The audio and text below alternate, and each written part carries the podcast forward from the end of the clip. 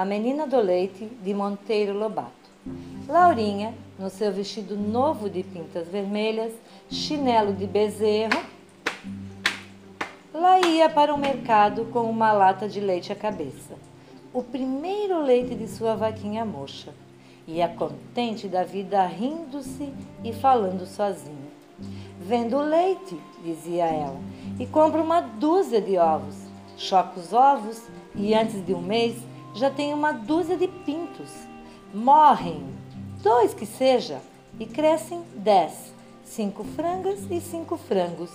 Vendo os frangos e crio as frangas, que crescem, viram ótimas botadeiras de duzentos ovos por ano cada uma. Cinco mil ovos. Choco tudo e lá me vem quinhentos galos e mais outro tanto de galinhas. Vendo os galos, a dois cruzeiros cada um. Duas vezes cinco, dez. Mil cruzeiros. Posso então comprar doze porcas de cria e mais uma cabrita. As porcas dão-me cada uma seis leitões. Seis vezes doze. Estava a menina nesse ponto quando tropeçou, perdeu o equilíbrio e com lata e tudo caiu um grande tombo no chão.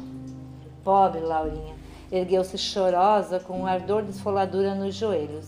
E enquanto espanejava as roupas sujas de pó, viu-se sumir-se, embebido pela terra seca, o primeiro leite de sua vaquinha mocha, e com ele os doze ovos, cinco, as cinco botadeiras, os quinhentos galos, as doze porcas de cria, a cabritinha e todos os belos sonhos de sua ardente imaginação.